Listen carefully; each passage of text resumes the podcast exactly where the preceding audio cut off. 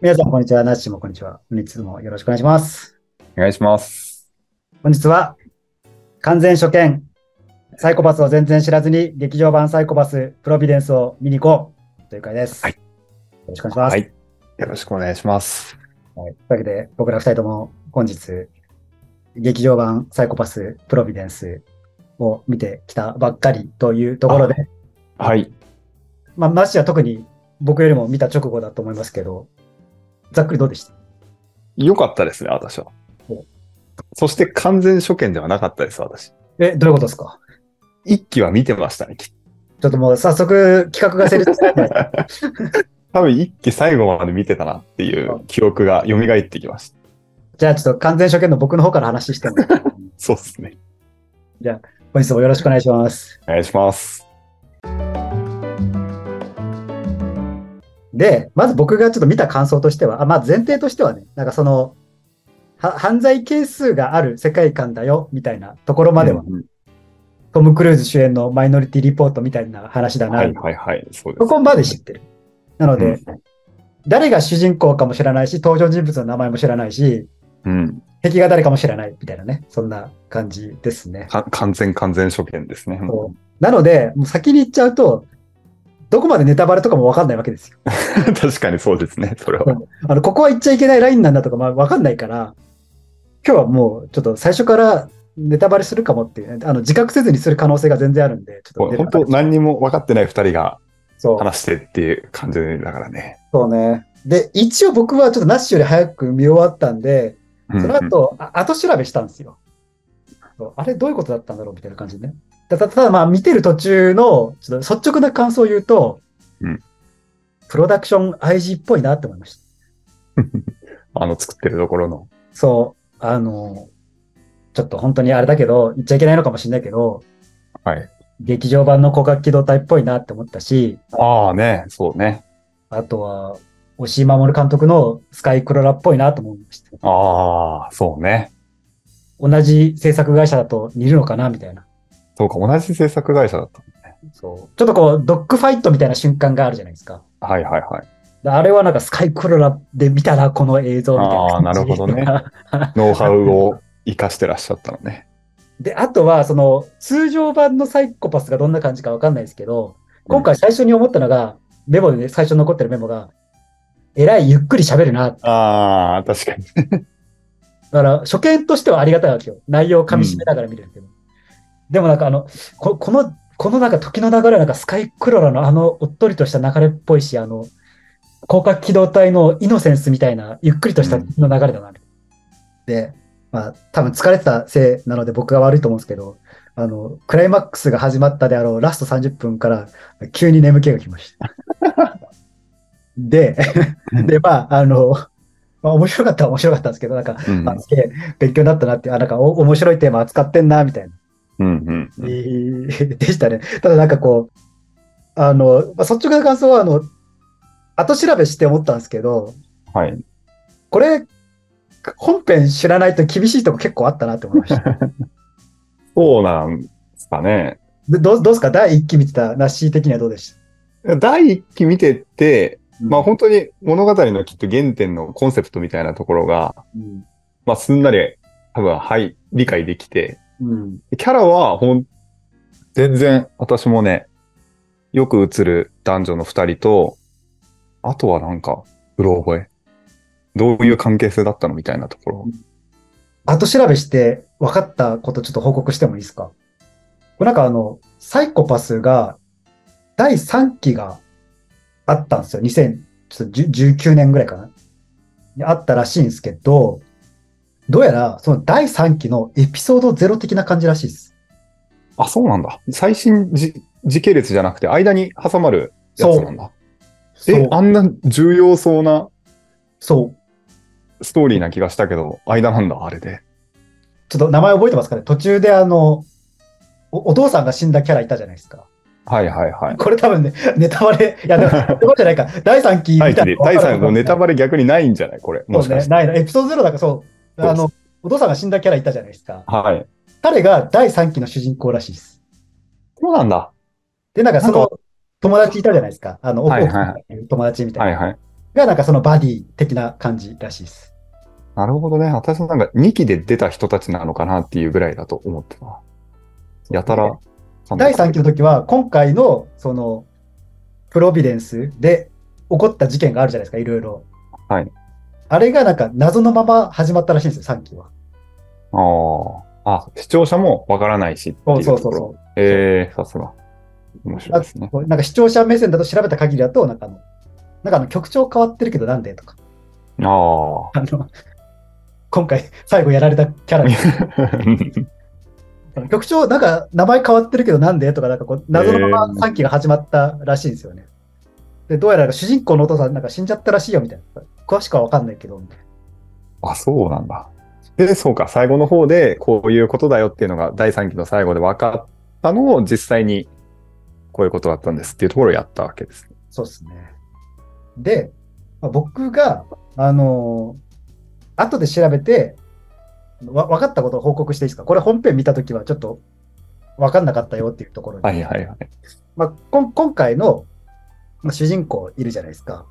常森さんですね。あよくわかりましたよ。そう常森さん、ね、が、まあ、今回の主役じゃないですか。まあ、エリート官僚的な感じという、はいはいはい。基本公務員の話だと思うんですけど、その常森さんの、まあ、その上司に当たるなんか局長みたいな人がいたじゃないですか、女性の。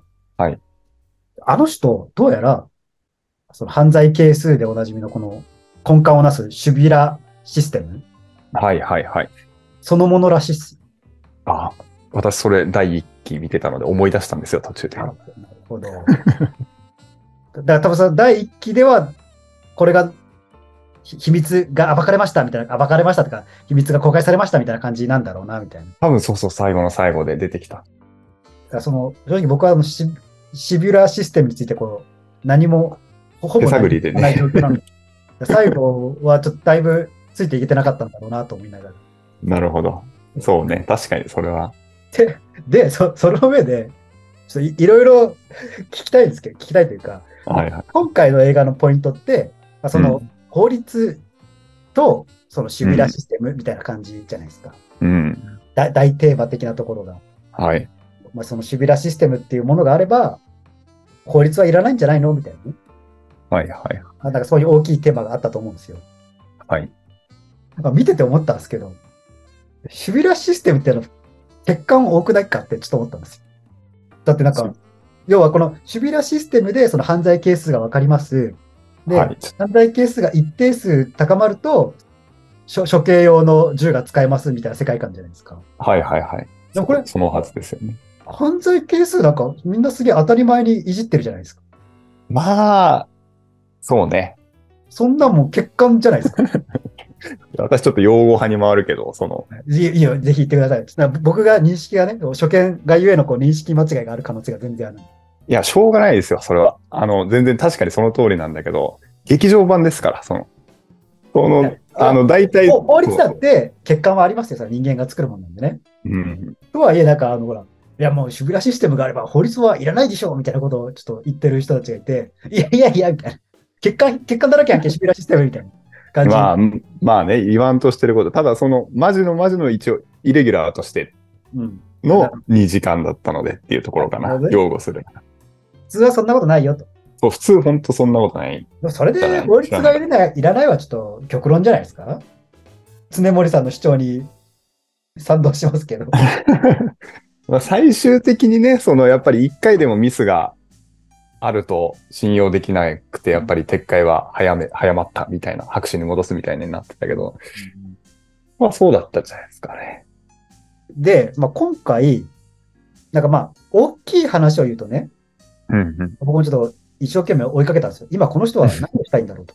今誰が何してんだろうみたいなね。こう一生懸命こう、前提知識がない中でこう、画面から見える中で、こういろいろ考えたんですけど、まあ、大きく言うとこの、すべてはなんかこう、シビラシステムの手のひらで踊っていたみたいな。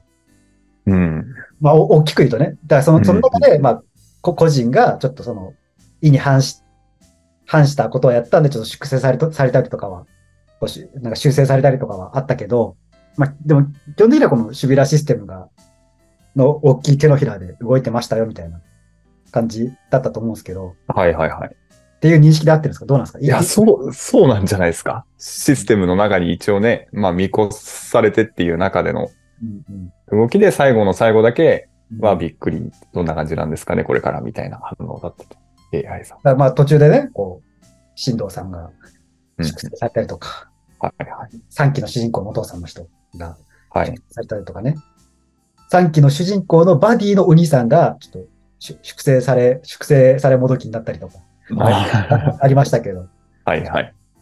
ね、まあなんか、ね、ふ紛争係数を組み込もうみたいな、このシビラシステムに紛争係数を盛り込もうみたいなね。話でしたけど、私あのあたり、一気見ててもうん。よくわかんない部分が当然ですけど、 ありましたね。本、なるほどっていう部分の納得感は全部追い切れなかった。なんで最後そうしたのみたいな。まあでもほら、それはあの劇場版の広角機動隊もあの初見だと、あれ、ね、そうそうそどうそうう。いうことだったんだろうってこうね、わかわかんないみたいなところもあったりすると思うんで、まあ、うんああり得る。ベースがね、うろぶちげんさんで、うん あと、う産方父さんも関わってるんでねっていうところで、あ多少難題になるのはしょうがないーかうら。ん。示唆もすごかったもんね。示唆というか、なんというか。あだのってい今ここにいますよっていうのがあの、日本語じゃなくて英語でちょっと示されるじゃないですか。今デジマに。はいはいはい。あれば、僕はちょっとね、ギリ英語が読めたから終えたけど、 これマジ英語読めない人なんか、今どどこで誰が何してんだろうってかなんないのかなとか思いながら。確かに。見づらいって思う方。まあでもね、そそれは分かってるんですよちょ。今まで苦言めいたこと言ってきましたけど、それは、お追ってる人向けのね、話ってことそうは、そうそうね。わ私が悪いんですよ、そこは。 それはね、確かに私たち、見方がちょっと違うからね、これ。よ予習せずにね、いきなりこう、劇場版見た私が本当に悪いんです けど。で、それでもこう、物語単体として良かった点みたいなのはそうですね。あります、いややっぱお思、思いのほか本格派だなと思いました。ああ。さっきあの、広角機動隊っぽいとかね、あの、スカイクロラっぽいってちょっと話しましたけど、まあ、その、どっちも僕が好きなシリーズなので、うんうん僕はなんか、あの、もうちょっとこう、子供騙しかなと思ってたんですよ、正 直。でもなんか、いあ意外とちゃ、ちゃんとしてるな、みたいな。うん。唯一気になったのは、チームメンバーがいるじゃないですか。はい。チームメンバーの髪型と、あのなんか一人だけなんか叫ぶ、やたらうるさい女の子いたじゃないですか。あの、ツンツンした感じのやつ。そうそうそうそうそう。はいはいはいあの子だけ、あの、なんか、リアリティラインが違うな、みたいな。い や、なんかそ、そういうキャラでわざとやってる可能性も全然ありますけど、なんか、この子だけなんかちょっと、あみ、みんなとなんかの、ノリが違えな、みたいな。なるほど。あと髪型がね、ちょっともみあげ多くねえかと。髪型ね、私も船のシーンで前髪縛り直した方がいいんじゃないかなって思ったことが あ、ピあラピりラまピす。ラピラピラしてそる。う、バラバラバラバラってなって。そうね、あれ、戦闘中邪魔だよな、とか思いながら。まあ、これもね、思い入れがね、ベースを見てないからね、そうね、そう、そそここはをだか本当感にじてしまうところです。申し訳ないなっていうところでしたけど、い今の世代が、多う分ん僕が、その広角機動隊、あの、まあ、本当に申し訳ないですけど、漫画じゃなくてね、映画の方でね、星うん守かんあのか監督版の方になっちゃいますけど、に出会った時のような感覚を、多分サイコパス好きって言ってる人は、同じような感じで好きって言ってるのかな、もしかしてって思いました。うだん。からそういう意味でも、全然すいません、な舐めてましたっていう。うん。で、あとは、まあ多分好きな人にとっては刺さるのかもしれないですけど、マーシャルアーツと言いますかね。うん。うん。格闘シーンが、なんか め、めちゃめちゃ力入れてませんでした、作が。こだわってるなって感じです。そすう。ごい独特でしたよね。その、よく言われるのがさ、うん刀を抜いて切りますっていう時に、現実よりもちょっと嘘ついて短くカットを切ることによって、こうなんかスピード感を上げるみたいなのが編集のテクニックとしてあるじゃないですか。うん。そういうことをやらずに、超リアルに描いてたっていう感うじ。ん。そうだからそれがなんか、あの、じゃあ見た目的に気持ちいいかどうかはまあ置いといて、丁寧にやってんなっていう感じうにして、ん。確かにね、感じたよね。やってんなっていうの。やってんなっていうね。だからそれがゆえになんかこう、キャプテンアメリカとかは逆にその、例えば殴った時に、こう、ちょっと一瞬早送りしたりとか、こう衝撃をでかくしう加速させたりみたいな、そういうこ細かい編集やってるけど、それとは逆に、逆のことやってて、完全に。言い方を悪く言うと、すごいなんか助助長にも見えるし、ん。うん。丁寧に描いてるとも言えるし、みたいなう感じ。ん。すげえ力入れたんだなっていうのはすごい伝わってきました。うん、確かに。面白かったですよね。ただ、注目するポイントかなと思いました。確かに独特だった。うんで、あとなんか途中であの、三好達治の、なんかはいはい詩が紹介されてたじゃないですか。これ本当に申し訳ないけど、あれはよね、ちょっとよよくわかんなかった。あれは、なんだ、ちょっと、なんだったんだろうって感じ。ああ、その効果というか、そどそういう聞かせ方してるのかっていうこと。そう。いや、多分あれは、その元々の詩自体は、大自然のね、雄大さを歌った歌かなと思うんですよ。うんうん。ちょっとこのサイコパスという全体を知らないと、そこを考察する時間がなかったなって感じでしたね。確かにね、何かと重なるようにチョイスしてるし、とあとそ、メッセージ、み味方だよみたいなメッセージとか込められてんのかな。絶対意図はあったと思うんですよね。もしも100年がこの一瞬の間に経ったとしても、何の不思議もないだろうみたいなね。うん。アスパーチと、ぜひ、分かった人がいたら教えてくださいというところですね。あと、さっきのその僕のね、シシミュラーシステムなんか欠陥多くないみたいな話もちょっとぜひ、うんうんあの、解説してそうね。 くれる完と。完璧さを教えて、すげえ助かるなって感じ。そんな感じかな、感想としては。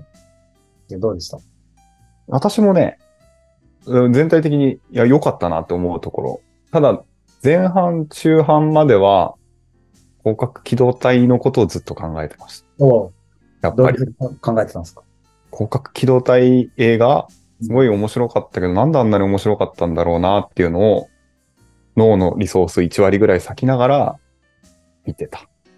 サイコパス。で、うん。夢中になったのが私は、まあ、一連の事件、結構情もあって、いろいろ死んじゃって、もう最後、チームで動くし、個人プレイするぞっていううん。瞬間になるじゃないですか。ラストバトルのところね。ラストバールスタンドプレイで、で、元々のスタイルで行くみたいな、なんか、警法察律とにしていく。そうそこうそれうそ法う。律にのっとってやるぞみたいなね。うんうん。あのあたりの展開が、これは胸熱なんじゃないかなと思って、なんかね、すごい上手いなと思ったんだよね。あの、いろいろ、この構造が最後それでチームにやってって、そこからのみんなの分担し、分担し具合とかも、そう、すごい、すごいいいじゃんって、面白いじゃんって思いました。あそあのシーンね、BGM が良かったね。始まるぞって感じの BGM です。あそこはなんか気持ちよくなった よね。で、後半、私は、だから、その、最後サプライズのサプライズで、あ、殺すんだ、ここで、みたいな。うんうんあ、へえっていうところで、驚きもあって、なんか本が良かった、構造が。まあだから、法律にのっとってね、っていうところですよね。まあ、で細もかい部分は分かんないな。その法律にのっとったのみたいな。でもなんかその分からなさ、完全に追えなさもやっぱり広角機動隊っぽい感じがして、いいんじゃないっていう感じですよね。途中でその、サイガさんっていう、こうんう、手を取り合って、こう、下に落ちちゃった人いたじゃないですか。はいはい。あの人はなんか上に行かないと、多面的に見ないと分かんないぞ、みたいな。うんうん。で、なんかまあ僕がい受け取った印象としては、なんか、出世してう上から眺めてみろよ、みたいなことを言ってんのかなと思ってたんですよね。うん。その、その道自分で最後蹴っちゃったじゃないですか。そうね。あれは大丈夫なんですかあれは何だったんだと思って。 でもまあ大丈夫だったんじゃないですか。大丈夫なんだ。 いやいや、恩師かどうか分かんないけど、ちょっいやと多分あれを、あれをやらなかったら、もう法律はいらないよねがもう確定してたんじゃないですか。それでちょっと、きっとあれでしょ、その法律、うん法システムを存命させるためにうん自分が犠牲になって、でそれがうまく繋がったのかどうかは、うん3を見ようみたいな、っうんていう感じなんじゃないですかね。でも確かに、ちょっと、過去シリーズ見返したくなってる自分はいるよ。あ あ。ありますよね。私もわかりますね、それは。で今回完全初見だったがゆえに、一応あの年表みたいなのを調べたんですよ。うんうん。コパス世界内での年表みたいな感じで。なんかね、ちょうどあの、こ実際に放送された時期、プラス、えー基本は100年でやってるらしい。んどういうことですかだ要は、1期が2012年に公映されたんですよ。はい。で、作品内時間は2112年。ああ、なるほどね。で、 2期は2014年だったんですけど、作品内時間は2114年ええっていう感じだったらしいんで、で、今回のやつは2118年。 2000、うん、なるほどね。で、3期が2120年。なるほどね。 3期の2年前らしい、だったらしいです。うんうんうんそうか。今後見たいアニメリストにはなったんで、そういう意味では楽しめたんじゃない かそうい。いろいろ言ってしまいましたがっていうところで。いや本当、私もなんかおも、おも面白かったなっていうところがありましたね。だからね、まあ、僕の結論としては2点あって、うんうん。まず、正直言うと、今回の作品はシリーズ非視聴した方が全然楽しかったな。まあ、完全初見でね、楽しいは楽しめましたけど、あの謎はいっぱい残っちゃったな、みたいな感じ。あれなんだったろうみたいなね、感じは残ってしまったんで、まあ、そういう意味では、ちょっと、あの、やっぱりシシリーズを見てなかったと厳しかったなって思うところもたくさんありましたというところが一点と、で、もう一個は、誰におすすめかなって思ったんですけど、うん。これはあの、あでもテーマは面白いなと思ったんですよ。その法律とかうんうんみたいなところじゃないですか。うんうん。システムって感じのね。そう。だからあの、法学部受験予定の高校生に見てもらいたいなと思いましなるほど。た。あのほ法律とは何かみたいなね、ところで。うんうんもうこれ全然なんか小論文のテーマになってもおかしくないなみたいな感じだおー、なるほっど。たんで、これでなんか、お自分、私にとって法律、法とはこれであるみたいなのを一個持っとくだけで、まあ、全然なんかその後の学生生活とかのこう充実度が変わってくるんだろうな、みたいな。うん。そんなこと考えて法学部に行く人は少ないのかもしれないですけど。っていうのが、まなあ、るほど僕の今回の結論でしたね。なしはどうですか良かったのは、やっぱり本本が良かったんじゃないかな、脚本が。と思うんですよね。普通に楽しめますね。ハリウッド的な良さがある気がするうんと思いましたね、私は。多分骨太って言ってましたけど、それはかなり感じた。で誰にっていう時に、私も若い世代をちょっと思い浮かべるかな、なんか。なんか今こういう疑問を投げかけるテーマで、これでいいのかっていうもの。それがこの何十年っていう単位で作られててっていうところが、なんか豊かな気がしますよね。あ確かになんか 10, 10周年らしいっすね。ねえねえ、いいねって感じの、このテーマでよく続けて実力あるなっていう感じがしますよね。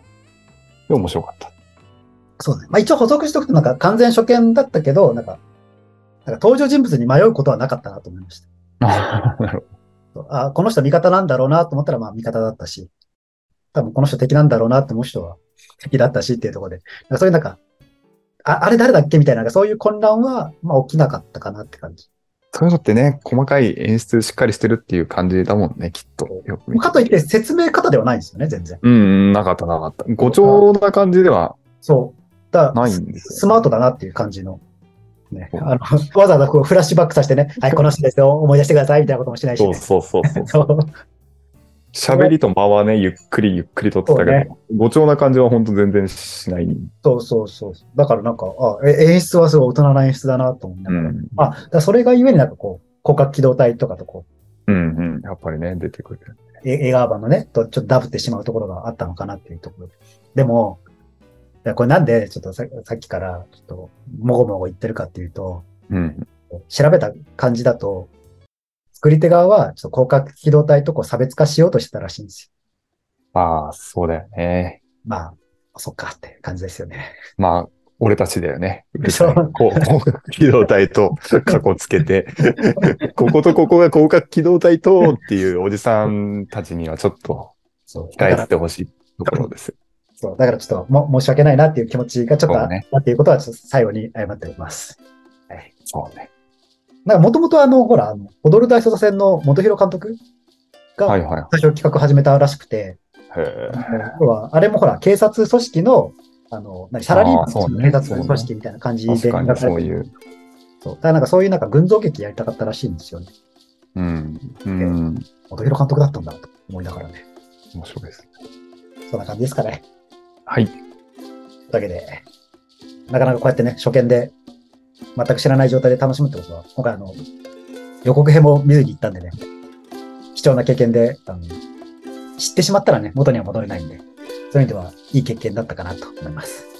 もしあの、これを聞いていた熱心なファンの方がいたら、すいません。いいろいろ無知でちょっと失礼なこともあ言って本、当にすいませんでした。はい、 あの、ちゃんとあの、第1期、第2期、第3期理解すんで許してくださいというところで、はい。あのた楽しみましたということで、はい。じゃあ、本日もありがとうございました。ありがとうございました。